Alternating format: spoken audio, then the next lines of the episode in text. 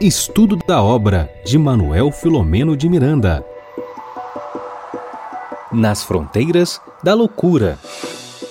Olá, amigos, boa noite a todos. Olha que rostinhos felizes, Denise, Bernardo, internautas. Boa noite, meninos. Boa noite, Marcelo. Boa noite, Bernardo, internautas. E boa noite para a nossa querida Regina, que está aí nos bastidores nos acompanhando. Boa noite, Denise, Marcelo, Regina, internautas. Muito boa noite. Muito bom. A, a Regina é, está ali do lado da Denise, representada digitalmente pela nossa obra, que na noite de hoje, engalanando a noite de hoje, eu estou lendo Memórias Póstumas de Brás Cubas, estou ficando meio assanhado. Engalanando a noite de hoje, nós temos aqui a nossa versão vintage, trazida sempre pela nossa Denise. Olha isso aí, a obra. Esse é o protagonista das nossas lives, a obra, esse opúsculo maravilhoso que a gente super gosta de estudar. Isso aqui é uma aula de vida para todos nós, é uma bússola, é o um norte verdadeiro. Essa obra nas fronteiras da loucura que a gente assumiu esse delicioso desafio de penetrar na letra expedida pelo nosso querido Bonóvio Filomeno de Miranda, que se serviu e se serve da mediunidade augusta, né, intrépida, estoica e benfazeja do nosso humanista e médium baiano, o nosso Divaldo Pereira Franco. Esse é o desafio da noite, de todas as nossas noites, é pôr em relevo, em destaque, aquilo que de fato já está destacado, que é o livro, o livro espírita, e, sobretudo, esse que é o nosso desafio.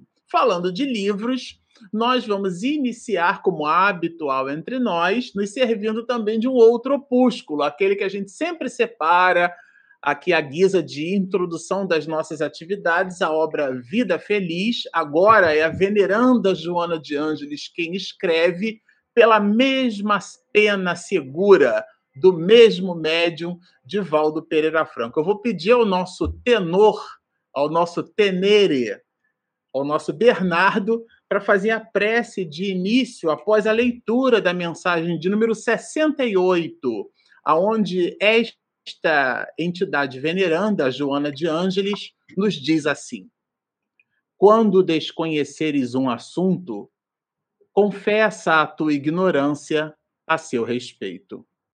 Não tens obrigação de saber tudo, de estar informado sobre todas as coisas. Questão de apreço é a honestidade de quem reconhece os próprios limites. E mesmo que estejas inteirado da informação que alguém te dá, ouve-a com paciência. Terás ensejo de conferi-la com as notícias que já tens enriquecendo mais o teu conhecimento ou corrigindo. Uma pessoa que parece muito bem informada, às vezes, tem somente um conhecimento superficial, aparentando mais do que sabe. Quem sabe ouvir, lucra sempre. Vamos ouvir. Vamos orar que possamos, nessa noite de segunda-feira, sintonizar com os nossos espíritos benfeitores, nossos amigos, que possamos receber desses nossos irmãos e nossas irmãs todo bem necessário para a sustentação do estudo de hoje, que levamos para as nossas semanas, que os lares de hoje que estão aqui sintonizados e que futuramente estarão assistindo a live possam receber essas emanações de luzes desses benfeitores. Que assim seja.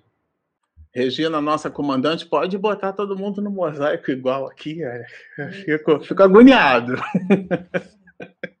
Bom, é, vocês, hoje a gente vai estudar é, o nosso capítulo de número 24, mas antes a Regina já colocou a deixa ali, olha, e a Denise já lembrou, o pessoal é atento, viu, Bernardo? Eu não escorrego aqui, não. Aqui o, o emprego está mantido, porque eu tenho o suporte, né? Então não tem problema. Bom, é, Aliás, eu vou fazer diferente, eu vou deixar essa noite a nossa Denise cumprimentar os internautas aqui. Vai passar o letreiro e a Denise tira isso com o pé nas costas, né? A gente não combinou nada, mas a Denise, Denise faz aí os avisos para os nossos internautas, amiga. Olá, amigos. Então, nós saudamos a todos que nos acompanham ao vivo, nesse 22 de agosto, aqui pelo Espiritismo e Mediunidade, e agradecemos aos nossos parceiros de transmissão e os nossos grandes parceiros, que são os internautas, a quem cumprimentamos nessa noite, Marcelo, porque eu já vi aqui que tem alguns comentários, tem gente muito atenta ao início do nosso trabalho.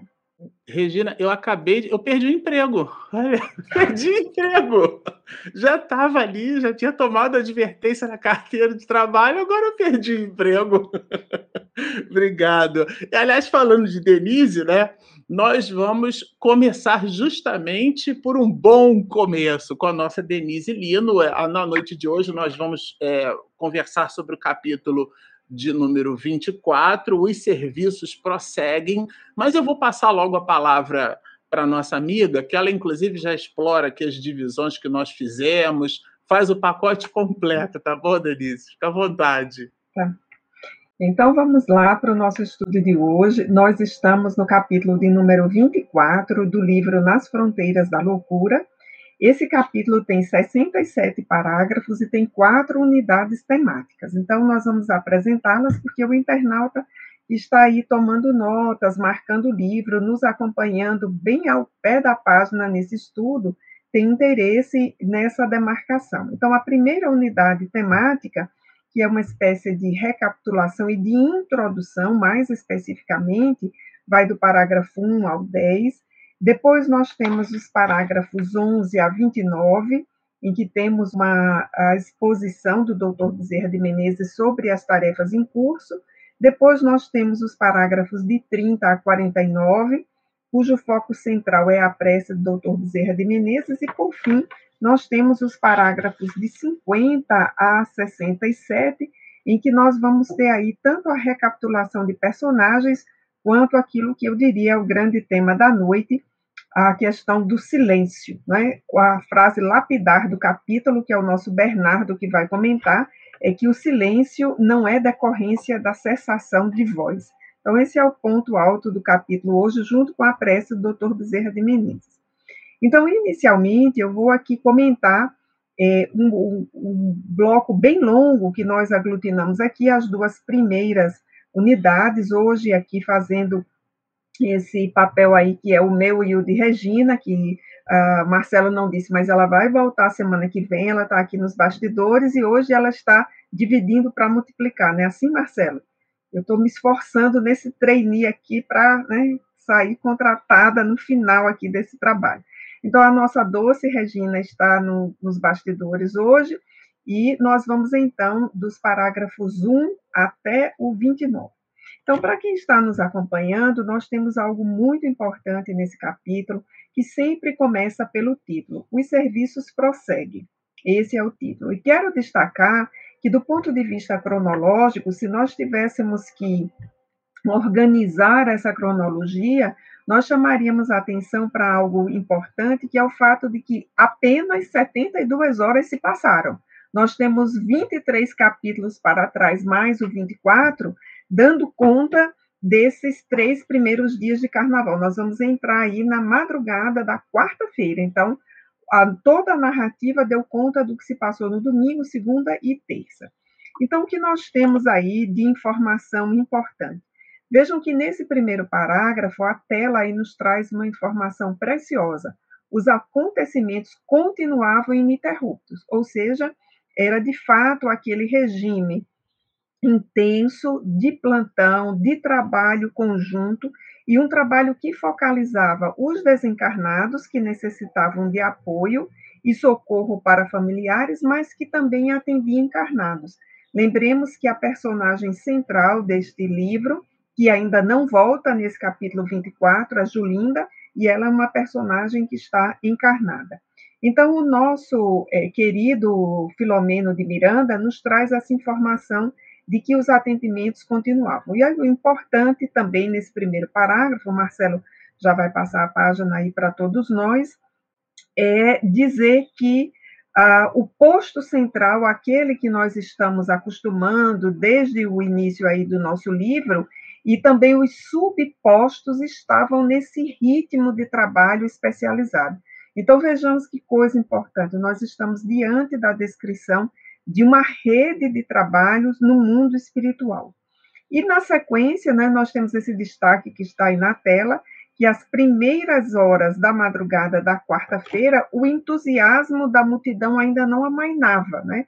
Ainda estavam ali querendo sorver uma festa é, no que ela tivesse para oferecer. Então, essa marcação aí do texto, ela nos ajuda a perceber que a, toda a narrativa até agora deu conta de apenas 72 horas.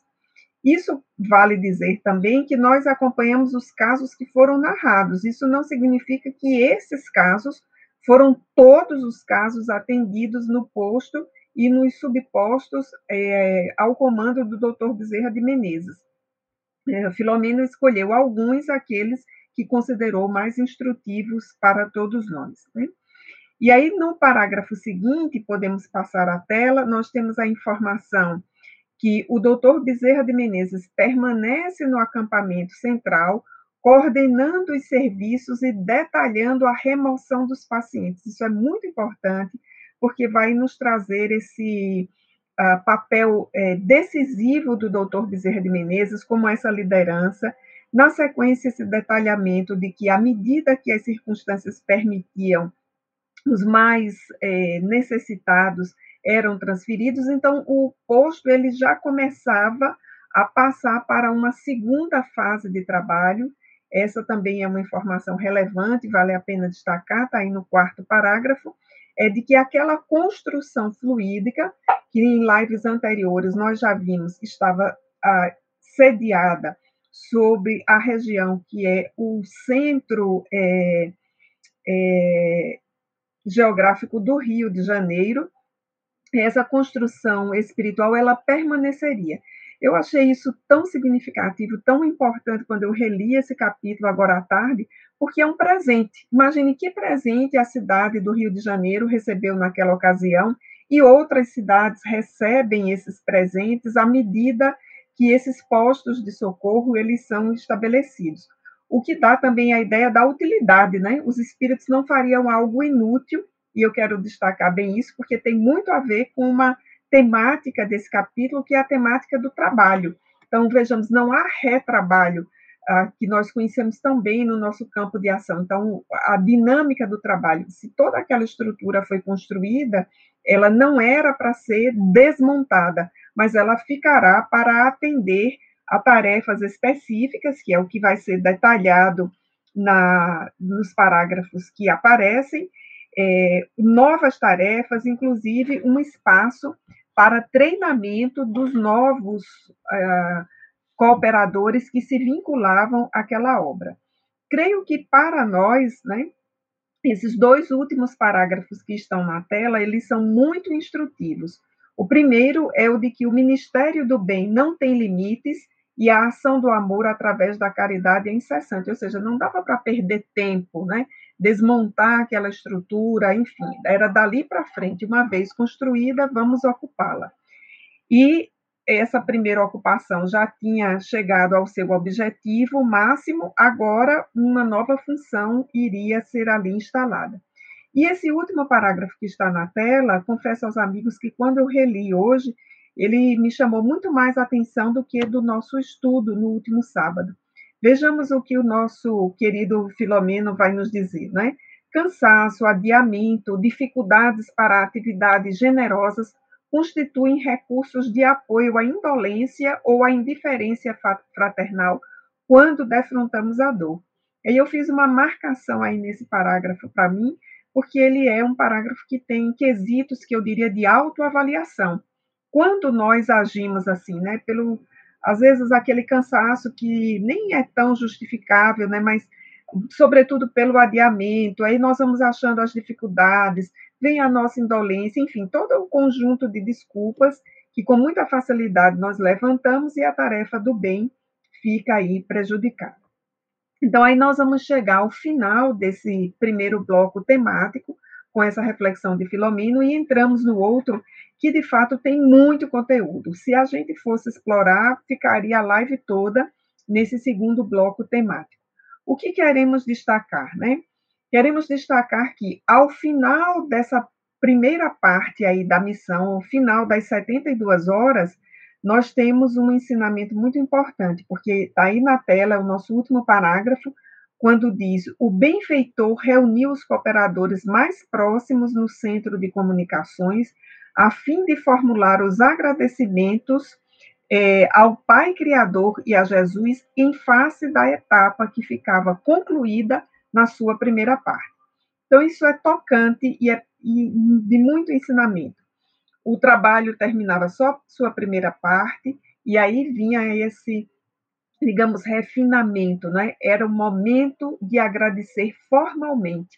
Não que o doutor Bezerra de Menezes não tivesse agradecido, mas era o momento de fazer isso formalmente, com a equipe. Aí aparece a noção né, de trabalho em equipe, como ele vai de forma tão elegante, não é tão fraterno. Eu fiquei procurando Marcelo, Bernardo e amigos aqui um adjetivo para definir como é esse discurso do Dr. Bezerra de Menezes, porque ao mesmo tempo que é elegante, é sincero, é fraterno, é também objetivo, é instrutivo, enfim, meus recursos de adjetivos se acabaram e eu não achei o adjetivo é, suficientemente expressivo para dizer isso.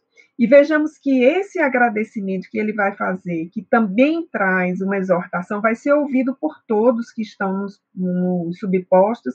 Esse recurso é bastante conhecido, creio que a gente não precisa é, aprofundá-lo aqui, para que a gente tenha tempo e fique no texto do Dr. Bezerra de Menezes. Né? Então, dirigindo-se à equipe, ele vai chamar aqueles colaboradores de irmãos.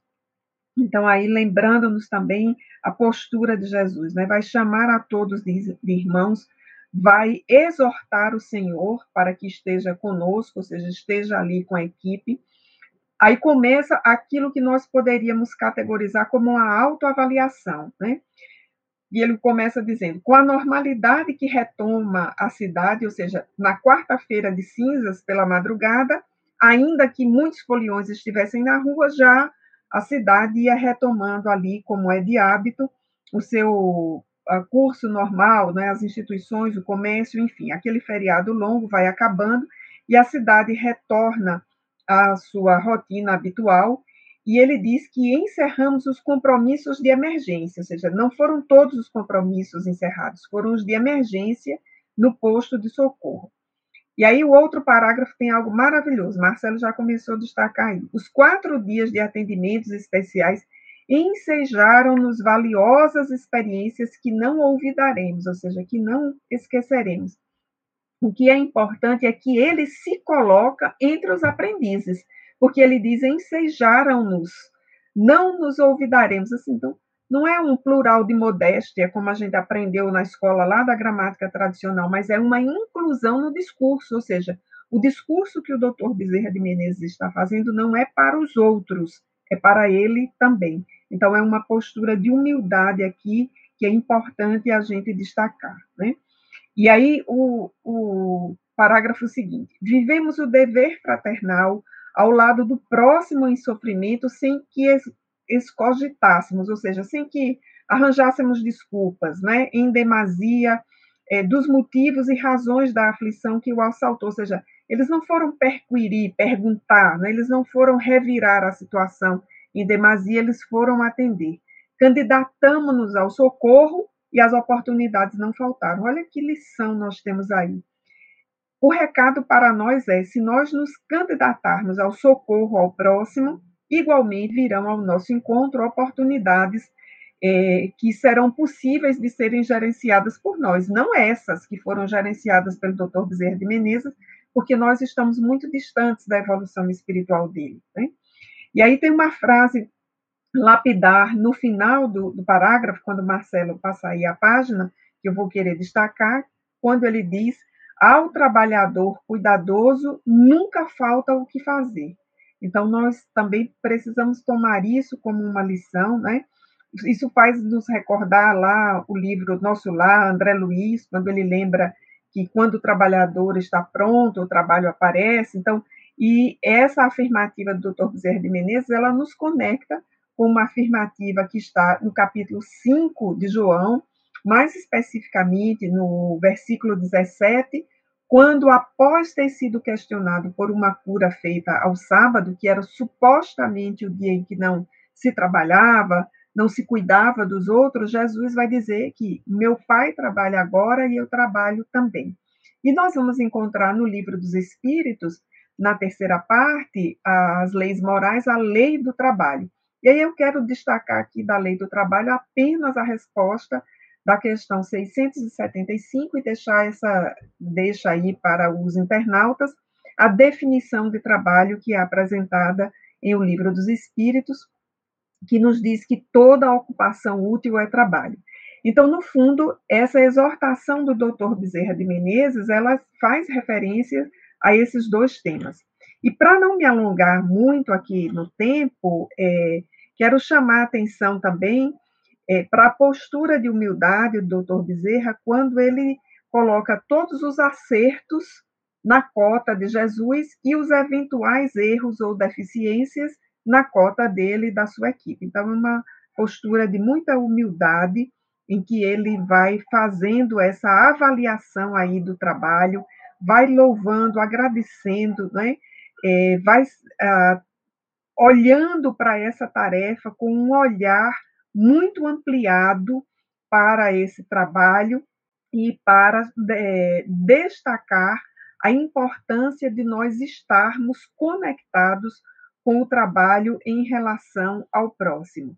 É, e, por fim, eu vou destacar dois pontos. Num parágrafo que está depois desse que aparece aí na tela, que já vem aí em amarelo, quando ele agradece aos companheiros que se empenharam na tarefa do bem, sem exigências nem imposições. Então, vejamos aí essa categoria que o doutor Bezerra de Menezes traz: companheiros que se empenharam sem exigências nem imposições, aprendendo com o trabalhador infatigável.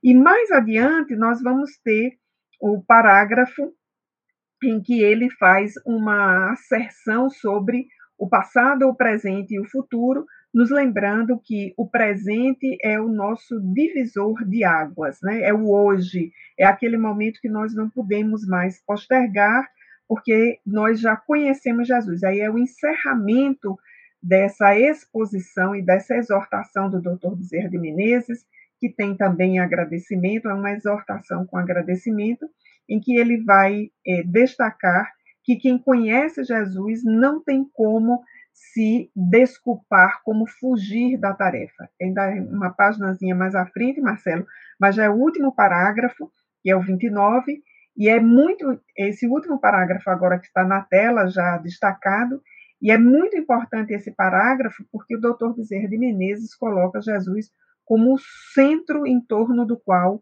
tudo gravita e nós gravitamos em torno desse centro. E essa sua exortação, como dito, retoma o capítulo 5 de João e a lei do trabalho em O Livro dos Espíritos. Vou deixar por aqui, Marcelo, para que você possa nos trazer os comentários sobre a prece é, desse amorável benfeitor. Olha, Denise, já não bastasse todo esse conjunto de considerações que o doutor Bezerra de Menezes fez e que Miranda anotou e que você é, capturou muito bem, viu? É, na sequência, nós temos o, o médico dos pobres, né? Considerando a nossa pobreza de espírito, em espírito, né? É uma, é, é ele é o nosso médico. Então, é, aqui, Miranda, na sequência desse capítulo, ele vai justamente anotar uma prece feita por esse espírito de escola, né? E a gente, lendo e relendo a prece, a gente se emociona né, quando se permite ali penetrar na, no cenário, né, buscar ali a ampliação das nossas forças psíquicas, né, que não são muito forças, né, mas naquilo que é possível a gente conseguir levar o pensamento.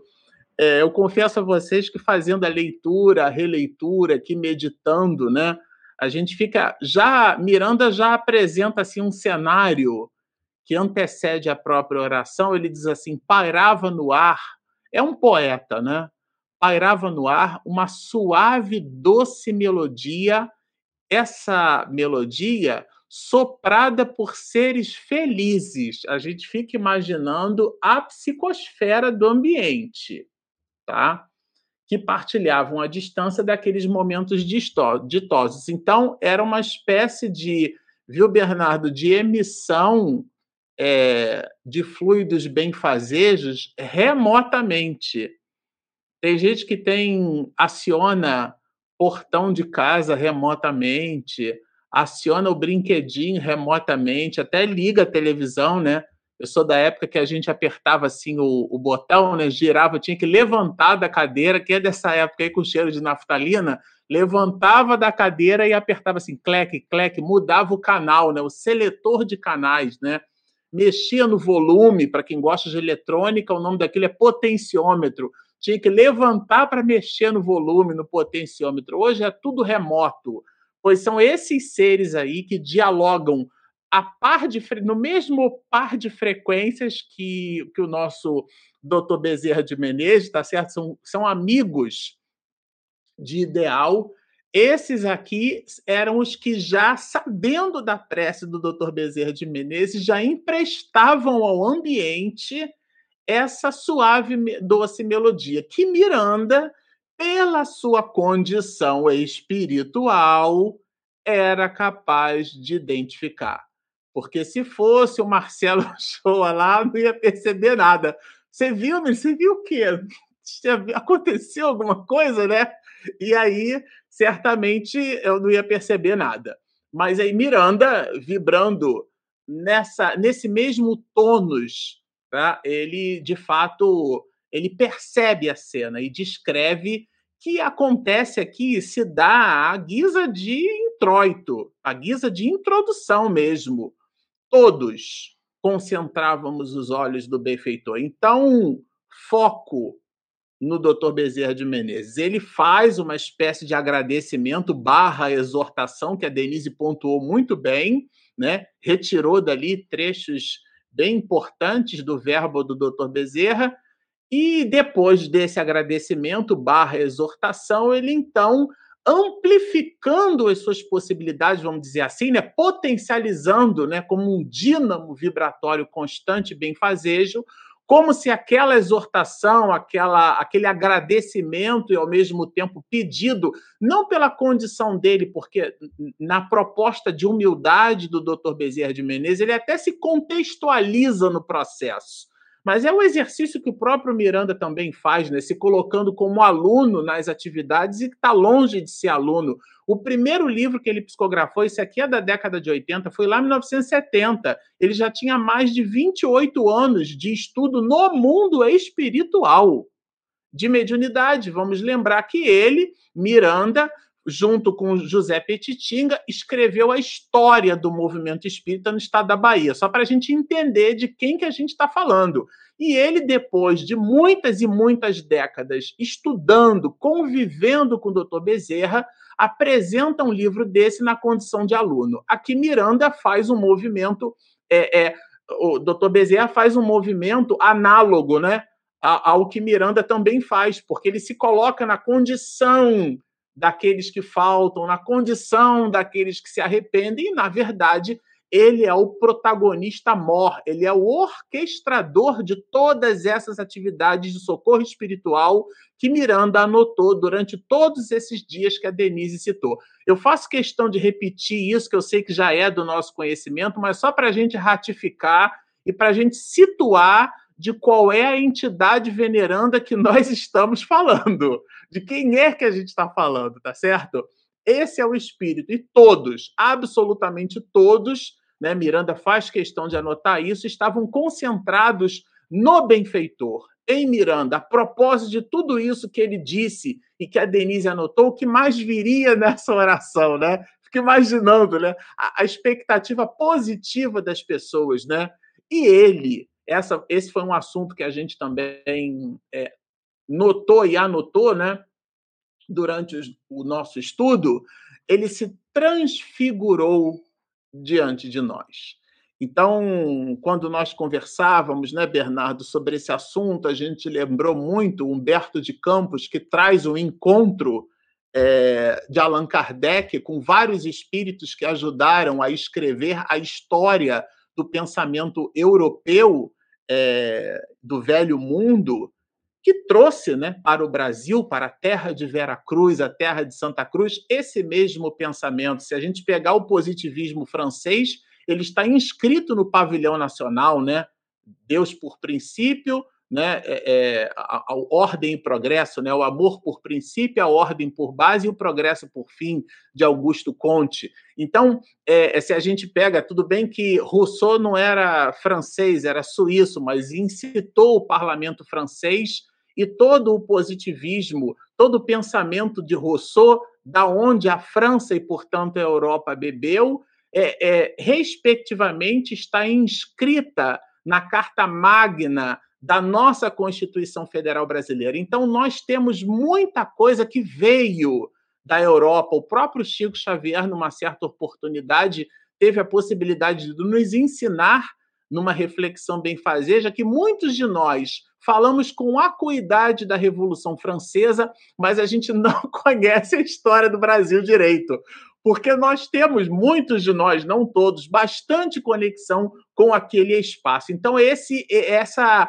E quando Allan Kardec, então, convivendo ali naquele espetáculo, ele desce da, da, da, de uma condição espiritual muito superior, ele desce como um floco de luz. E ele se transfigura, toma a forma humana. Então, aqui, quando ele se transfigura diante de nós, não é diante de nós, de mim, nem de vocês, né? diante deles, daqueles espíritos que, vamos lembrar, Miranda também faz parte.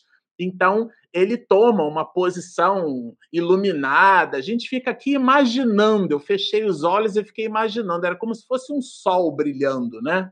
E aí, com a voz comovida e penetrante, você imagina, o Bernardo, o que, que seria a voz penetrante do Dr. Bezerra de Menezes? Eu fico é. imaginando isso. A tem voz penetrante. Tem cor, tem tudo, né? Não é? É uma delícia, né? Fico imaginando, a gente chora. Eu me lembro a primeira vez, gente, que eu ouvi o Dr. Bezerra de Menezes se comunicando pela psicografia do Divaldo em Pinhais, no Paraná. E aí realmente é, é, é uma sensação assim, é, é um enlevo espiritual, né? E ele começa exortando o Senhor da vida. Começa agradecendo. É, um, é realmente é, é, é, é magnífico, né? E, co e coloca é, como prólogo das, das. Porque isso aqui é um seminário de uma hora e meia para a gente, tá certo? É justamente e a, a, segunda pessoa é, do plural, né? Ele, ele se contextualiza no processo. Nós, nós, que sempre te pedimos. Então, de fato, a gente está sempre pedindo a Deus, a Jesus, aos Espíritos, né? E nesse momento, ele vai nos dizer: fazemos uma pausa. A gente agora não quer pedir, a gente quer oferecer o nosso reconhecimento. Gente, isso aqui é, é, é realmente assim, é, é, de um enlevo, né? É, é oferecer o reconhecimento. É, o texto traz uma série de informações importantes, e uma delas é, é aquilo que a gente vai chamar de cognição espiritual, né? Se é que dá para falar assim. Então, é, porque às vezes a gente passa pelas situações, nós é, estamos ali diante da misericórdia do alto e a gente nem se dá conta. Nós somos ajudados, é aquilo que os companheiros de outras religiões chamam de livramento, né? A pessoa passou pelo livramento. O nome é o menos importante.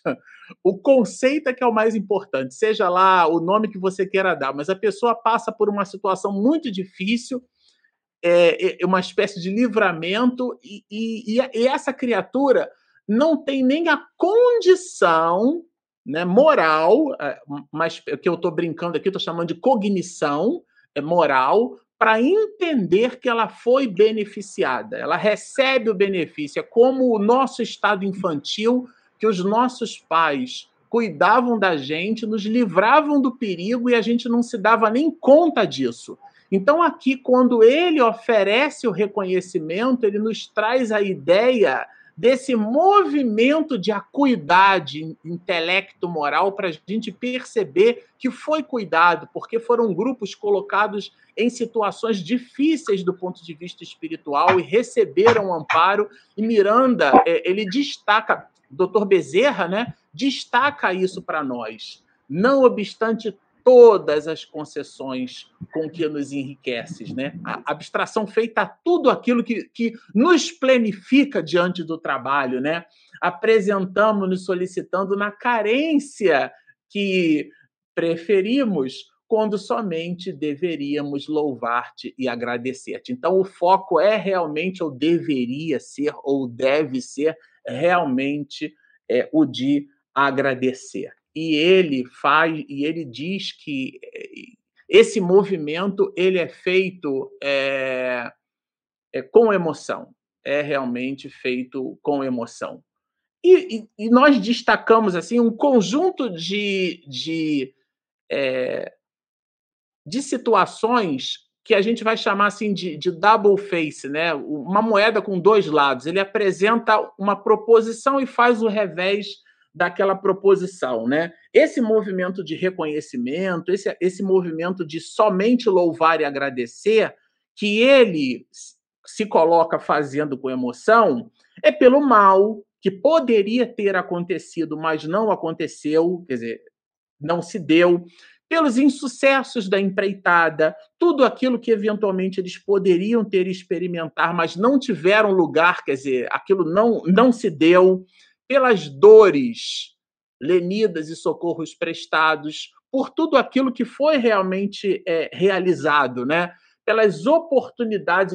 Eu me lembro muito de um provérbio chinês, onde há caos, há oportunidade. Né? Então, nesse sentido aqui, a oportunidade ela, ela é uma palavra muito interessante, pelas oportunidades não perdidas, porque o instante do carnaval a gente pode entender como um desdobramento espiritual nessa perspectiva, realmente como um instante de caos. Por isso que eu estou aqui parafraseando esse provérbio chinês, né? Pelas oportunidades que não foram perdidas e pelas tentativas acertadas. Então, aquele, aquela expressão né, que os americanos da Bolsa de Valores usam, né, straight to the point, direto ao ponto, era realmente bastante certeiro, né? Tentativas acertadas, eles realmente lograram êxito na empreitada. E aquilo que me chamou muita atenção pela palavra, pela sintonia mantida com os teus, e aqui o T com letra maiúscula, teus mensageiros e as instruções recebidas. Eu fiquei, Denise, eu confesso, os teus mensageiros, né? Vamos combinar que o doutor Bezerra de Menezes é um mensageiro de Jesus, né? Só para realizar aqui entre nós, tá? Vamos falar bem baixinho que ele, doutor Bezerra de Menezes, não nos ouça, se será, se, considerando que isso seja possível, né? Que ele não nos ouça, né? Ele, doutor Bezerra de Menezes, que fala dos mensageiros de Jesus, porque está tudo em maiúscula aqui, ele, doutor Bezerra, é um desses mensageiros. Isso é realmente é o servidor o mínimo que pela psicografia e pela psicofonia de Divaldo ele sempre se coloca assim, né? Então, pelo desejo de servir, mas é servir em nome de Jesus. É uma conjugação de necessidade de serviço.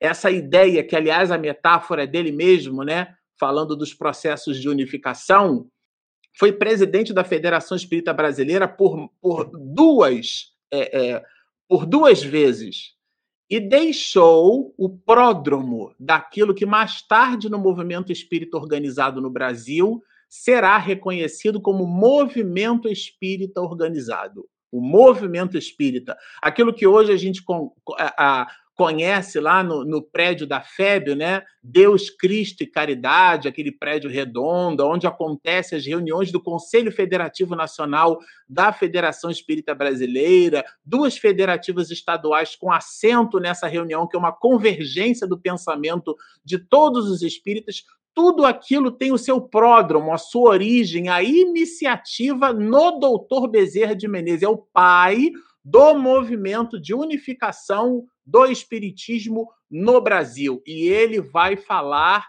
desses esforços. É realmente assim, isso aqui é uma lição para todos nós, né? Porque nos chamaste na desolação. Aí a desolação não é dele. Ele se contextualiza, mas a gente precisa ser bastante fair play aqui, né? Bastante honesto, em que nos debatíamos. São esses os espíritos que ele arrebanhou, né? considerando o que ainda há por fazer. Então, é essa visão de futuro de quem planeja. Na empresa onde eu trabalho, a gente discute orçamento de 2025, 2026. A gente está pensando, ainda mais que é uma área de tecnologia, eu fico imaginando esses espíritos, né? Como é que é a visão deles, né? Visão de, de Tandera, não tem essa, Bernardo? Além do alcance, né?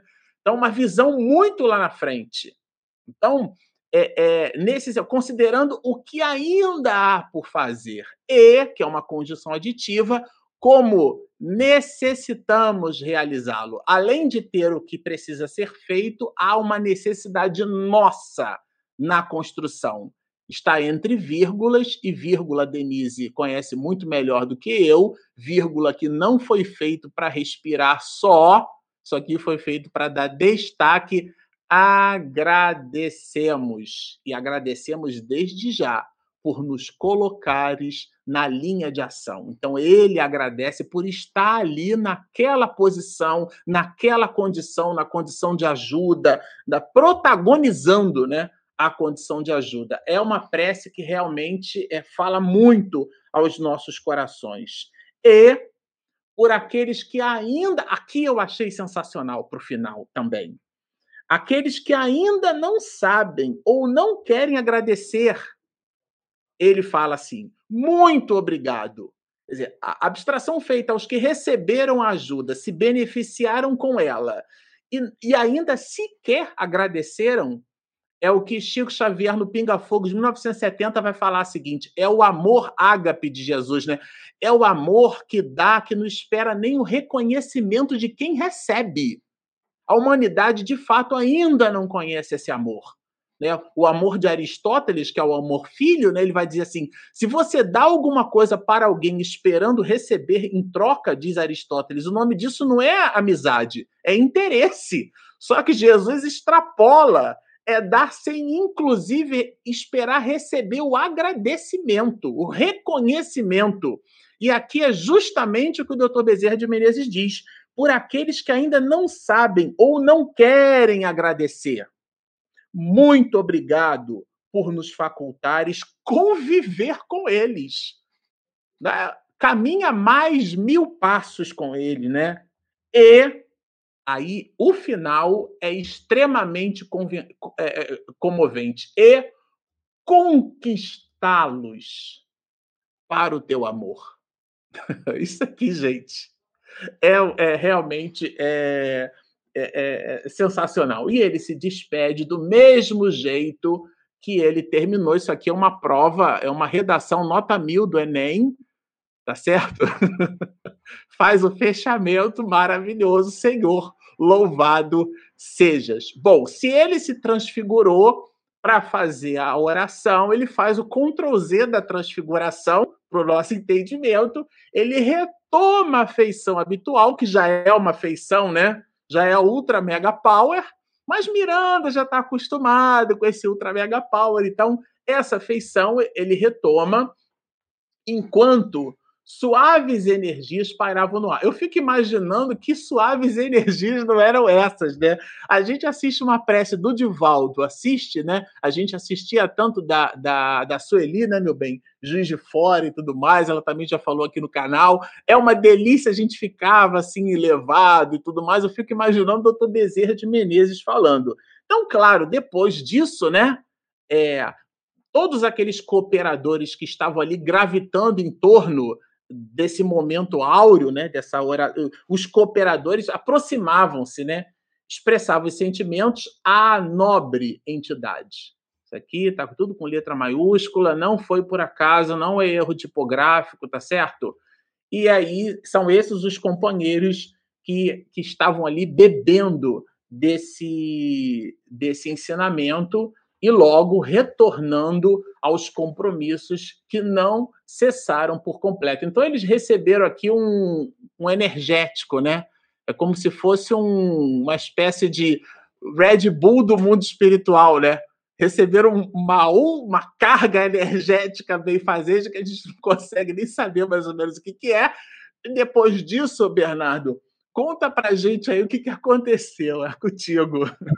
É, muito, muito bom. Eu fiquei lembrando aqui, é, quando você citou ali a oração, né, me lembrei muito da oração de São Francisco, oração pela paz, que tem isso, né, da, de onde tem o ódio, que eu leve né, o amor, onde tem ofensa, que eu leve perdão, e, e, e a questão das orações do, do Divaldo, né, então, quem ainda não teve oportunidade de ver alguma palestra e ver no final ele fazendo aquela poesia em forma de oração, enfim, oração em forma de poesia, tem isso, né? Então a gente sente essa, tem essa uma pequena noção do que poderia ser ali tá, diante de Dr. Bezerra, ouvindo, né, uma oração com música, porque enfim tinha cheiro, tinha cor, tinha música, e ficamos ali apenas poucos auxiliares, né?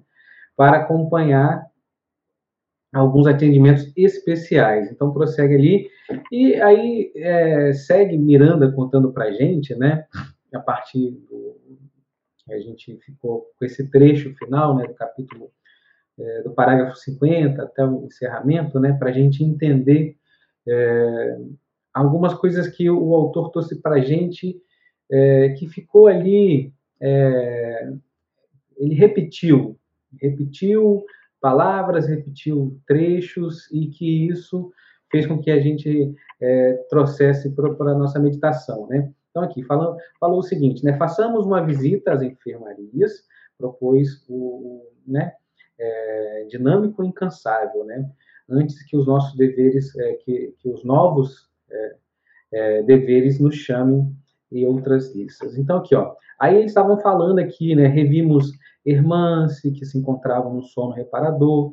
O sono reparador é algo que ele cita várias vezes, então, assim, é interessante a gente, é, quando inicia o estudo, quando está ali lendo, poxa, o autor repetiu isso aqui, ele vem falando sobre isso, né? Onde, é, então, assim, tem essa questão do, do sono reparador, ela é muito, muito, muito interessante. É, tem ali na codificação, né? no livro dos Espíritos, dos Espíritos, no capítulo 8, das questões 400 a 455, né, onde Allan Kardec fala sobre a questão do sonho, do sono, né, então vale a pena é, parar com calma, meditar nessas perguntas para aprofundar, né, aí ele fala aqui, né, que ela foi acolitada pela avó Melide, acolitada também, é, como é, bem Denise fala, né, cada palavra tem é, é, é muito especial para a gente aqui. A gente pode trazer o, o sentido, né? É, que o mesmo que assistida, acompanhada, mas acólito é, é um assistente, um seguidor um celebrante de um, de um, serviço religioso, né? Então aqui a gente tem uma profundidade maior. As palavras elas estão aqui colocadas trazendo amplitudes para a gente de entendimento, né? Assim como a gente também for parar depois para pesquisar os nomes, né, das pessoas, tem umas tem ligações, tem tem ensinamentos, né?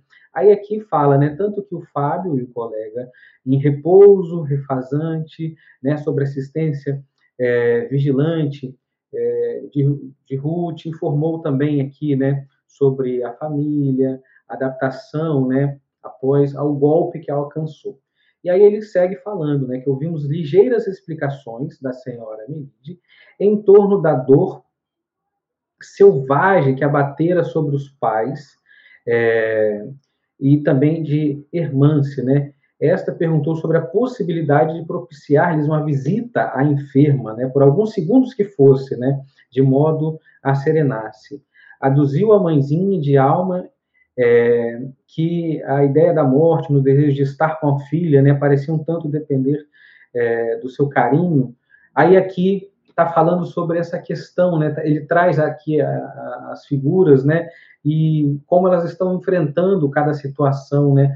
É, aqui o, o, o, Miranda e mais para frente a gente vai ver também falando sobre a questão dos filhos, né? Sobre a questão da, da é, de por mais que a gente ame, né? Por mais que sejam seres amados por nós, é, pertencem antes a Deus, né? Então aqui ele traz aqui, ó, compreendendo o carinho da devota irmã, no entanto, não pode, é, a irmã se não pode estar nessa situação, né, ser perturbada por qualquer ruído, né, necessitando de repouso profundo. A, a visita dos pais iria perturbá-la muito, em razão da zoada mental. Aqui eu já faço para que a gente possa observar é, essa expressão, né? A zoada mental, que logo mais nos próximos parágrafos se repete a questão do, do ruído, é, de não conseguir fazer silêncio, de ordem mental, enfim. Aí já vem trazendo aqui para a gente isso. Então, essa questão de que, é, mesmo lá, mesmo sendo um ente querido nosso, eu quero estar ali próximo alguns segundos, tem um momento certo para o socorro, tem a, hora certa e tem o serviço certo para a gente, né? Então, aqui, ó, é, traz, então, né, é, que atra através do desespero, terminando a alcançar a jovem, através de dardos perigosos, né, de desconforto da saudade, mais uma vez o pensamento, né, a dor do nosso pensamento, é, a gente errando o alvo, já que traz aqui a questão dos dardos, né, é, a gente a gente não entendendo a força do nosso pensamento, né, não entendendo o que podemos gerar no, no outro, né, é, por mais que, que, que nós os amamos, né, a gente precisa reeducar a nossa mente. Então aqui, ó, Tomaremos, no entanto, as providências para os técnicos das comunicações para, para, que, ela, para que ela possa sonhar com a senhora. Já, e aí volto né, a, a falar sobre aqui, que leia lá o capítulo 8 do Livro dos Espíritos, é, de 400 a 455 nessas questões para que a gente possa entender então assim a importância do sono né então assim todo o meu sonho tem algum significado toda vez eu sonho por que, que eu não lembro né às vezes eu, eu acordo não lembro do sonho então tem tudo lá para a gente poder aproveitar, aproveitar ainda mais né e e aí traz isso para a gente, essa importância. E aqui, mais uma vez, ele aconselha, né? Ele diz aqui, ó, é, somente lhe recordamos, né?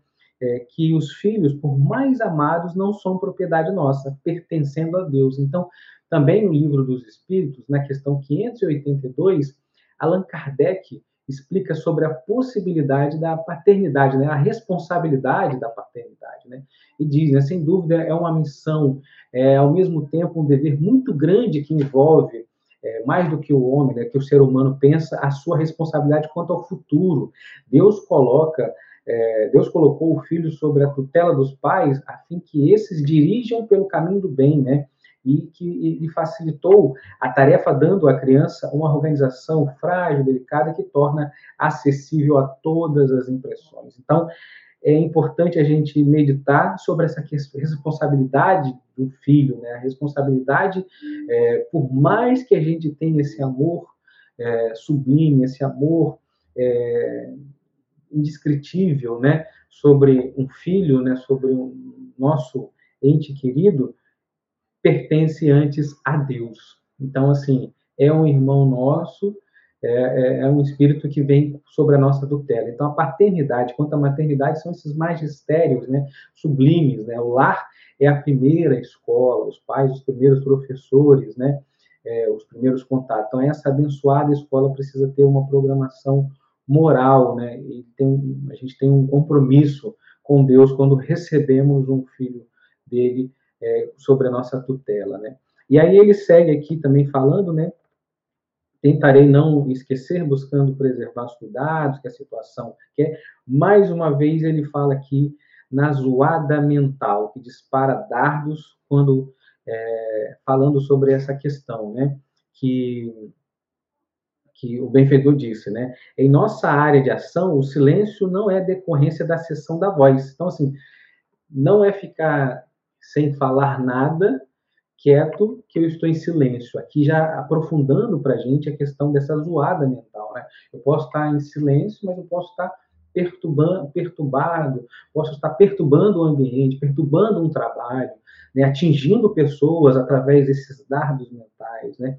Então, assim, é, e fala é, sobre essa questão, né, de forma, é, e ele traz para a gente ali no final, é, no mundo é muito difícil para muita gente fazer silêncio oral. Eu já desde a primeira vez que eu li, é, eu já tinha marcado aqui, já estava marcado e relendo, cada vez mais é essa sempre foi a frase desse capítulo entre outras, né? é, que me marcou muito. Né? No mundo é difícil para muita gente fazer silêncio oral, quanto mais de ordem mental. Então, assim, já é difícil a gente ficar quieto. Já é difícil a gente falar o que se deve falar. Já é difícil a gente ter a fala ponderada. Já é difícil se manter em silêncio. E aí é mais difícil ainda de ordem mental, porque a gente pode não falar com a boca, mas a gente está falando com a mente, está falando, está pensando, né? É, quando a gente entra na casa de oração, quando a gente está em alguns lugares, né, vê lá silêncio é prece, né? O silêncio é prece, mas o silêncio mental é mais importante também, e é a prece, e a prece contínua fala assim, é, silêncio é prece, mas continua em silêncio na sua mente, né? Porque não adianta a gente só ali estar tá, tá, tá, em silêncio, né? A gente costuma falar, né, que a pessoa tá, às vezes está em silêncio, mas está pensando aonde é, deixou o carro, aonde tem que fazer a compra, saindo daqui, terminando lá. A pessoa está aqui vendo, fala assim, mas eu, eu tenho que pegar o celular para poder acompanhar, eu tenho que ver. Então, assim, a mente não para, né? ela não se consegue ter o foco, né? não consegue se concentrar. E aí, tem Emmanuel, é, para que eu possa trazer alguém que possa facilitar as minhas falas, na de Emmanuel, em relação à mente, né? A base de todos é, os serviços de intercâmbio entre desencarnados e encarnados repousam na mente, né? No, no, livro Roteiro, né?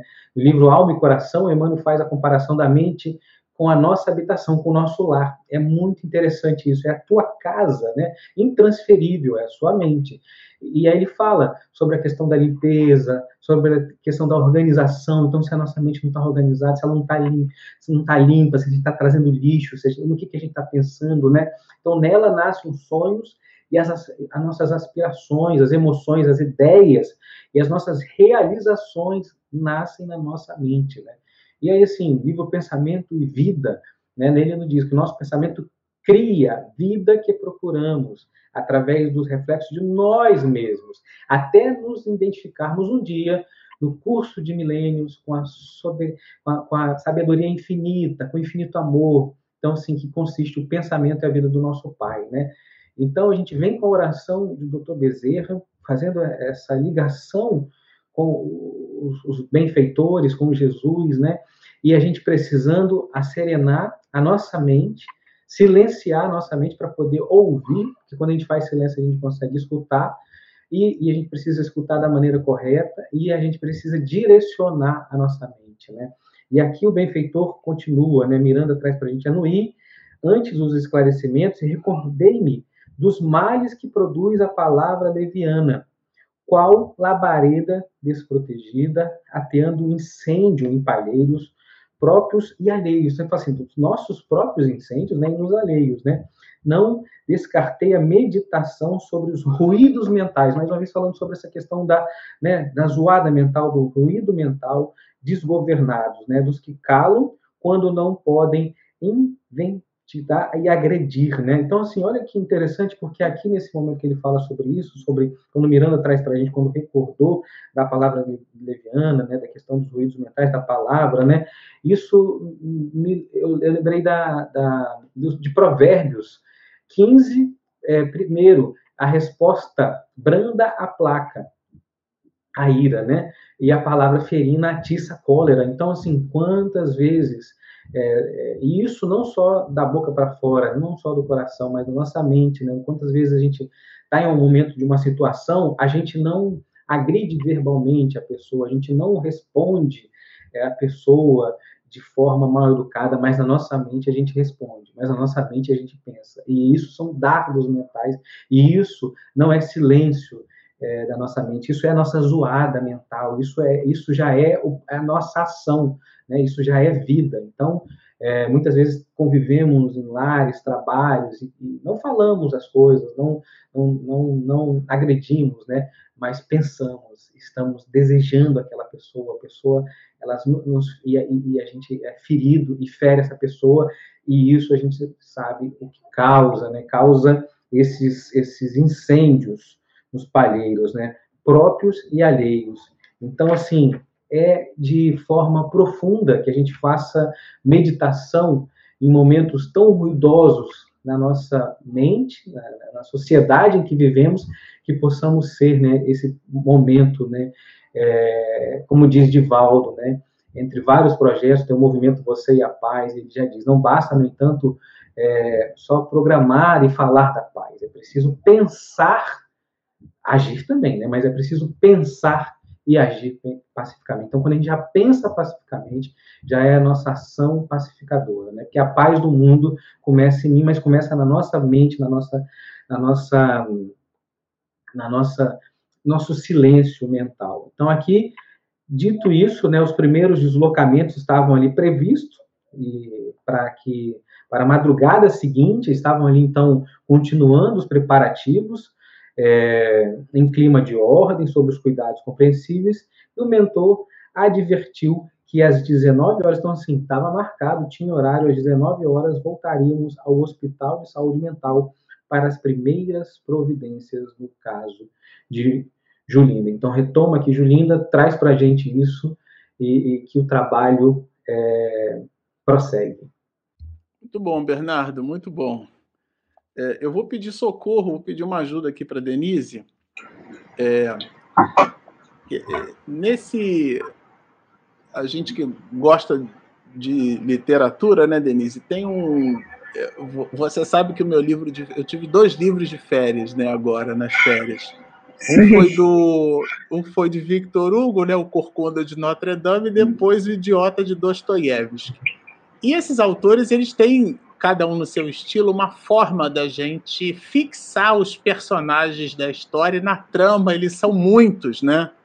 Então, inclusive a literatura russa é um pouquinho complicada porque tem três maneiras de chamar a mesma pessoa, a confusão tem que fazer um mapa né, dos personagens. E cada um tem também a sua didática. E eu queria te, te perguntar, na verdade, assim, que eu sei que você conhece do Riscado, me pareceu que nesse final aqui que o Bernardo comentou muito bem, é, o Miranda resgata alguns personagens, é isso para poder fixar a nossa ideia. Então ele fala de Hermance, de Melide, de Ruth. Isso aqui não é por acaso, é?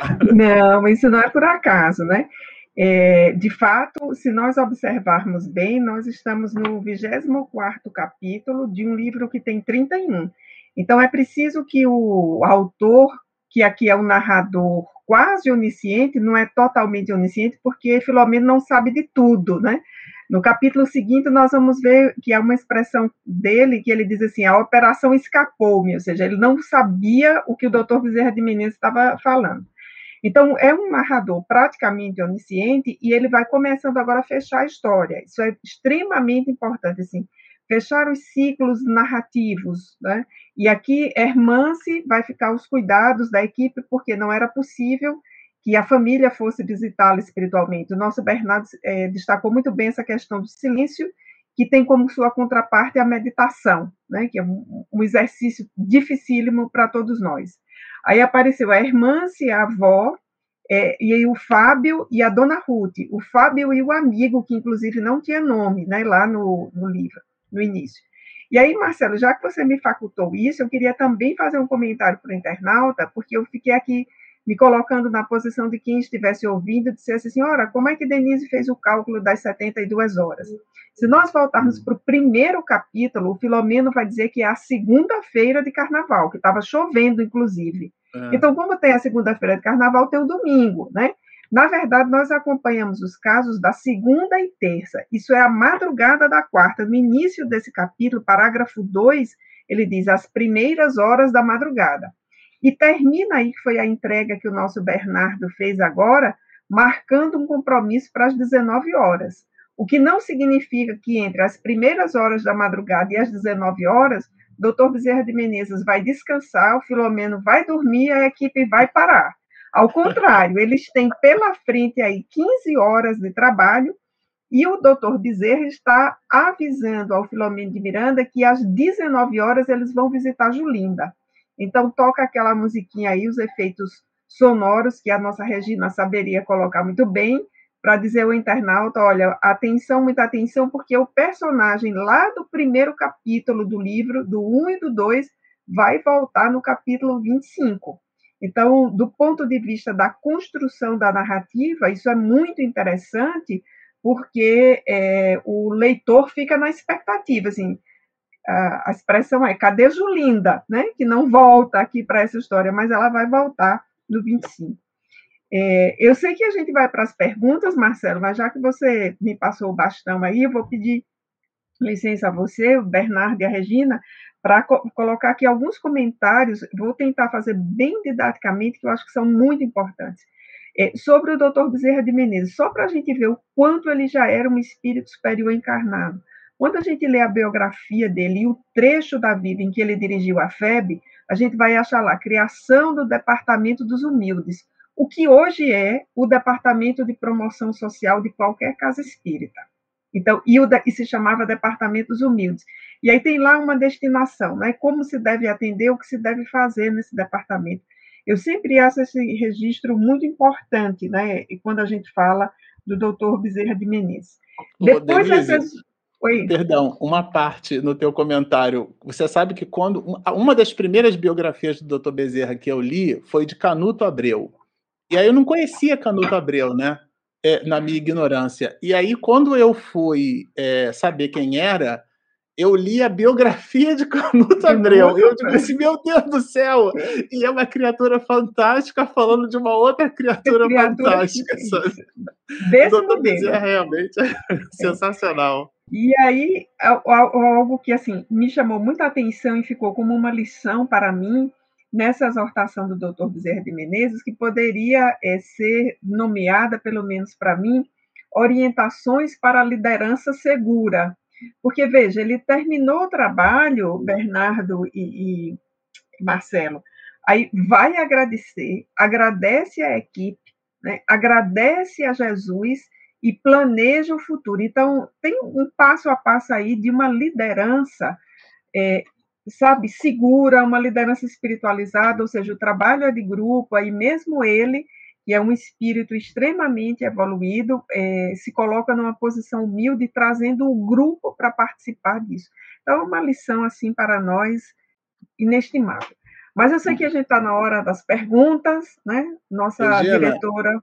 É, já, ela já está aqui. Vocês não estão, vocês não estão vendo, mas vocês estão percebendo a irradiação da Denise já captou. Eu estou com o Bluetooth pareado. Regina, pode soltar a nossa vinheta de perguntas e respostas. Momento de interação. Perguntas e respostas. Essa é para você, Bernardo, da Thaís. A Thaís está sempre com a gente. Ó, a Denise profetizou, viu, Thaís? A Denise falou que teríamos uma pergunta da Thaís na live. Para cada um de nós. Eu ainda disse isso. Uma pergunta da Thaís para cada um de nós. Marcelo, como demonstrar humildade ao outro semelhante a do doutor Bezerra? Sem o outro lhe achar snob em sua atitude e ação? Ótima pergunta. Bom, eu já queria te falar o seguinte, que humildade como a do Dr. Bezerra de Menezes, eu vou pedir a licença aqui aos meninos, a Denise, o Bernardo e a Regina, porque eu vou responder por mim. Eu não faço a menor ideia de como é ser humilde como o doutor Bezerra de Menezes, porque uma coisa é ler sobre o assunto, a outra é ter esculpido na alma esse comportamento. Então, não faço a menor ideia do que seja a humildade do doutor Bezerra. Mas o que a literatura espírita nos ensina é que a humildade é o tipo de virtude que ela exala sem produzir nenhum constrangimento. Então, uma criatura humilde não constrange a outra porque isso não é humildade. É Paulo de Tarso nos dizendo: fiz-me fraco para os fracos. Veja, ele não era, ele se fez. Fiz-me fraco para os fracos. Olha o objetivo dele para ganhar os fracos. Esse ganhar é conquistar. é conquistar, porque ele foi na estratégia de Jesus o maior divulgador do evangelho no Oriente. Quem leu Paulo e Estevão com cuidado percebeu lá Emmanuel colocando numa nota de rodapé, pois que a voz do, do Espírito Santo não se fazia mais presente entre os discípulos. Entenda-se por Espírito Santo as entidades de ordem superior que inspiravam os discípulos de Jesus. Então, se eles tiveram fio desencapado, imagina a gente. E Paulo de Tarso foi aquele, porque Tiago dizia: não, para ser cristão tem que ser circuncidado, não pode comer carne de porco. Ele não, não tem nada disso, não. Não, mas Jesus era judeu, uma confusão enorme. Paulo de Tarso pensou sem caixa, não era nem fora da caixa, não tinha nem caixa para pensar. E ele dizia assim: fiz-me fraco para os fracos para ganhar os fracos. Então, esse ganhar é tudo isso aí. Fiz-me tudo para todos, para por todos os meios chegar a salvar alguns. O nome disso é humildade. Ah, agora veio da. Você profetizou, viu, Denise? Vamos lá, Thais, vamos ver. É, a equipe e o plano espiritual estão auxiliando e trabalhando no carnaval. Como eles trabalham com todos que, como estão numa multidão, apesar de aqui haver pontos específicos. Não sei se me fiz entender. É, eu também vou responder assim, é, na direção que o Marcelo foi, dizendo que nos escapa a logística do mundo espiritual. Nós não temos uma noção ainda muito clara para entender como eles organizam essa tarefa. É, talvez eu pudesse explicar isso dizendo assim: olha, a multidão está ali, mas eles conseguem atravessar a multidão, passar entre a multidão, sem se contaminar por aquelas vibrações que ali estão, e organizam esses postos de trabalho no carnaval, que esse livro nos revela também, e aí nós podemos inferir, isso também é feito em outras localidades, em outras festas, e ah, se organizam de uma tal forma, essa logística ela já está tão bem elaborada, ela é tão perfeita, que ela escapa à nossa condição nesse momento de compreendê-la de forma mais detalhada. Só para você ter uma ideia, Thaís, é, mais adiante nós vamos ver nesse mesmo livro que o doutor Bezerra de Menezes e sua equipe estará no mesmo lugar em que o perseguidor de Julinda está, mas o perseguidor não os vê. Eles veem o perseguidor de Julinda. Então, só para você ter uma ideia de que essa organização tem a ver também com as faixas de sintonia, com os lugares é, digamos assim, que eles se colocam e que nós não alcançamos ainda. Analista Júnior.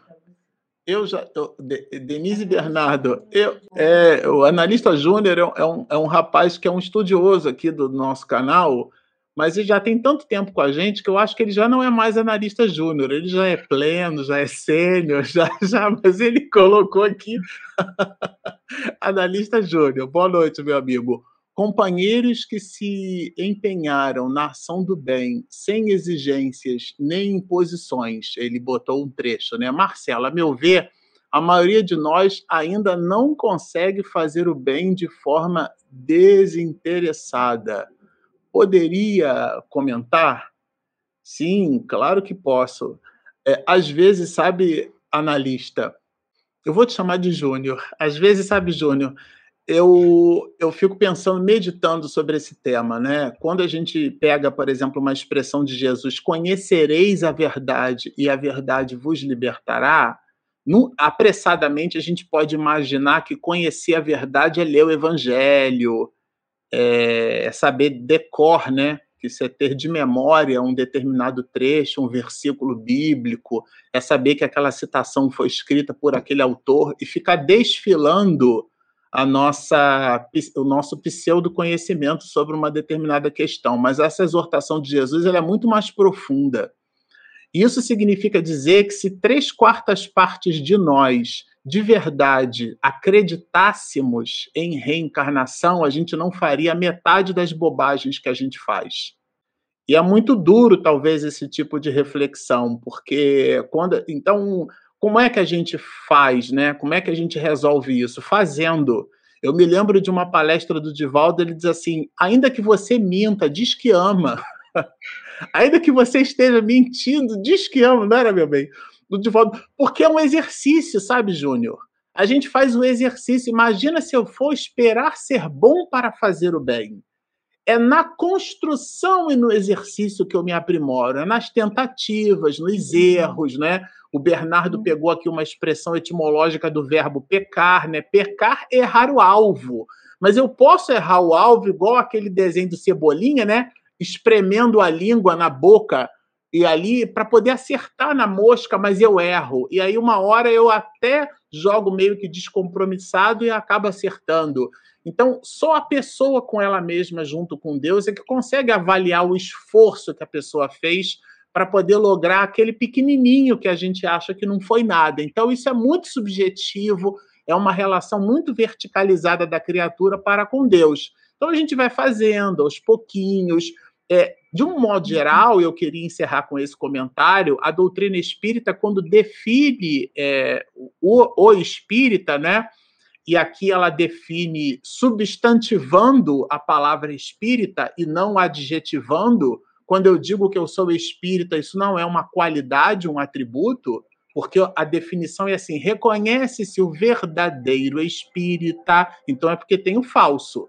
Logo, quando você diz que é espírita, não quer dizer nada. Você entende? Então veja só: reconhece-se o verdadeiro espírita pela sua transformação moral e pelos esforços que faz ou que emprega por domar as suas inclinações mais. Então, é, é o diário, é a 919 de Santo Agostinho. Depois que eu li Confissões de Santo Agostinho, do africano de Hipona, é que eu entendi o que, que ele colocou lá na 919. Abrir a boca da alma, conversar com Deus. Então, é diariamente, sabe? A gente vai fazendo esse exercício uma hora medra. Uma hora a gente diz assim, ops, né? Não é que eu agora estou fazendo assim sem me irritar, não é que eu estou fazendo numa boa, não é que eu não estou me incomodando, mas isso, olha, vai levar muitas, muitas existências.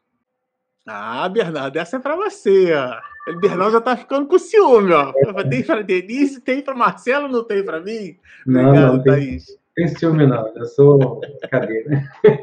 Mas olha só, tem aqui, né, Bernardo, temos que ter a família como a primeira é, sociedade que vivemos, mas como devemos lidar com todas a sociedade que vivemos, com toda a sociedade que vivemos. Se estamos intolerantes, sem paciência com o próximo, temos que ter a família como a primeira sociedade que vivemos, mas é, como lidar com isso, né? Se nós estamos na sociedade, se estamos intolerantes, sem paciência com o próximo.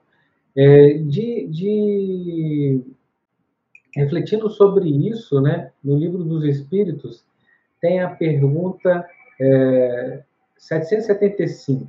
Qual seria para a sociedade? De Allan Kardec. Qual seria para a sociedade, aos espíritos superiores, né? A pergunta é: qual seria para a sociedade o resultado do relaxamento dos laços da família.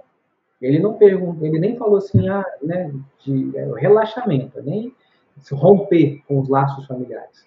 Né? O relaxamento é uma recrudescência do egoísmo. Então, assim, é, de caráter pandêmico, o egoísmo iria se tomar é, uma proporção enorme, né? Nesse, na questão anterior também ele fala sobre a questão dos laços sociais serem necessários para o progresso. Fica a nossa reflexão, sabendo da importância dos laços familiares, dos laços sociais, né, do nosso convívio para o nosso progresso. Para mim, fica nessa questão a parte que me cabe. Então, assim, se vivemos numa sociedade intolerante, sem paciência com o próximo, o que me cabe fazer? O que cabe a mim, né, eu, Bernardo, fazer nessa sociedade? Muitas vezes a gente é, enxerga esse, e tem esse questionamento filosófico sobre a sociedade, é, nos excluindo dela, né, falando assim, ah, essa sociedade está tão violenta, esse mundo está tão perigoso, esse país que eu moro é, é não vale nada, eu vou para fora, e a gente se exclui né? É uma coisa à parte, eu não faço, como se eu não fizesse parte. E também, ao mesmo tempo, a gente quer soluções mágicas, mirabolantes, é, queremos pessoas que digam algo, queremos num, num, como se fosse no Harry Potter, mexer uma varinha e a sociedade estivesse pronta, a lei estivesse funcionando, as ruas tivessem é, segurança. Então, assim, a, o reflexo né, que temos na nossa família, ou que temos é, nas dificuldades que temos ali, temos que fazer a parte que nos cabe.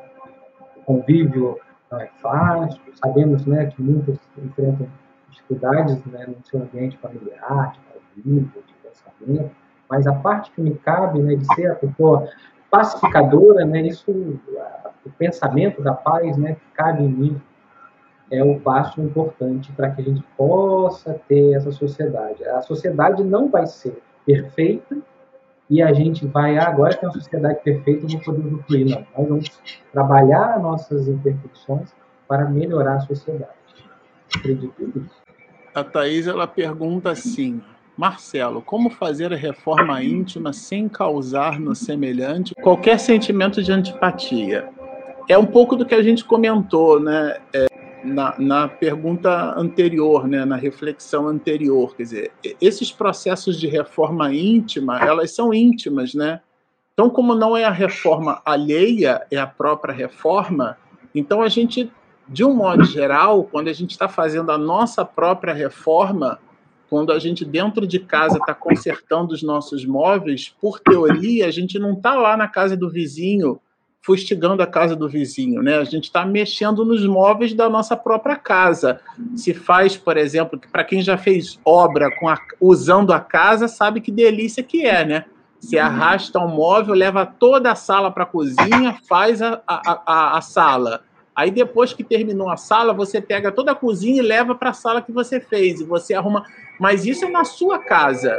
Então a reforma ela é interior esse incômodo, que seria o arrastar de móveis, né, analogamente falando, seria a reflexão sobre as próprias limitações. Né? E isso não é ruim. É, enxergar-se como uma criatura imperfeita, imperfeito não é algo pejorativo, né? A palavra perfeito em latim significa feito por completo, e nós ainda estamos por nos completar. Isso é um estado circunstancial nosso, isso não é um defeito, isso é uma circunstância. Então, só que a gente precisa entender qual é a nossa circunstância e não maquiar, não exatamente transformá-la numa projeção de uma imagem sustentando algo que não possuímos. Então, reformarmos-nos intimamente é essa alteração de comportamento para melhor. E isso não macula o outro, ou pelo menos não deveria macular, porque são valores que a gente constrói para dentro, e a gente na vida só dá o que tem. Então, quando eu quero dar paciência aos outros, eu construo a paciência dentro de mim. Quando eu quero esperar do outro solicitude, eu construo e distribuo solicitude. Então, olhar para si não é um movimento egoísta, né? É auto-amor. Auto-amor é equipar-se para distribuir melhor, né? O egóico é aquele que assambarca tudo para si. Aquele que tem auto-amor é aquele que se equipa para distribuir melhor. Isso é reforma íntima, isso não magoa o outro, muito pelo contrário, né? Plenifica todo mundo que está à nossa volta. Bom, é, a gente queria então, eu ia até citar aqui um trecho de Confissões aqui de Santo Agostinho, mas a nossa diretora olhou para mim com um olhar de Siri e já já estava dizendo que não é para fazer nada disso. Então a gente queria agradecer muito o carinho, a paciência, a atenção de vocês é, o respeito ao estudo da obra, comentar que agora na quarta-feira nós estaremos conectados com a obra O Livro dos Médios e dizer que ao final aqui, sempre a gente sempre comenta que ao final do nosso canal, se você nos assistiu até aqui, gostou do que ouviu, mas ainda não se inscreveu, clica ali embaixo e inscreva-se. Olha aí, tem uma animação maravilhosa. Ó. Do lado você tem um sininho. Clica também no gostei quando você clica no gostei, você evangeliza o algoritmo do YouTube para nos encontrar as outras pessoas, tá certo? E temos também o nosso aplicativo, o nosso app, ele é gratuito. Olha a imagem aí do lado da Denise. Está é, tá disponível na Google Play e na Apple Store. Como é que você nos acha? O nome é comprido, mas acha ali o M do projeto Espiritismo e Mediunidade. Eu vou então, para a gente encerrar a nossa live com muita alegria, vou pedir a nossa é, a nossa querida Denise para fazer a nossa prece de encerramento. Então, inspirados pelo convite do Dr. Bezerra de Menezes para agradecer sempre de modo profundo, de modo reverencial, fazendo silêncio mental, nós nos dirigimos a Jesus, gratos por esta noite, gratos por saber que os serviços prosseguem sob o comando de tantos mensageiros superiores que nos trazem a mensagem de Jesus viva, como é o caso do Dr. Bezerra de Menezes. E, Senhor, nos dirigindo a Ti nesta noite, faltando-nos tantos recursos para nos apresentarmos melhores, nós te agradecemos as poucas habilidades que temos, mas que colocamos a teu serviço, para que a tua mensagem chegue mais ao fundo da nossa inteligência espiritual e possa guiar a nossa ação na direção do próximo. Se conosco, Senhor, hoje e sempre, e protege as nossas famílias também, hoje e sempre.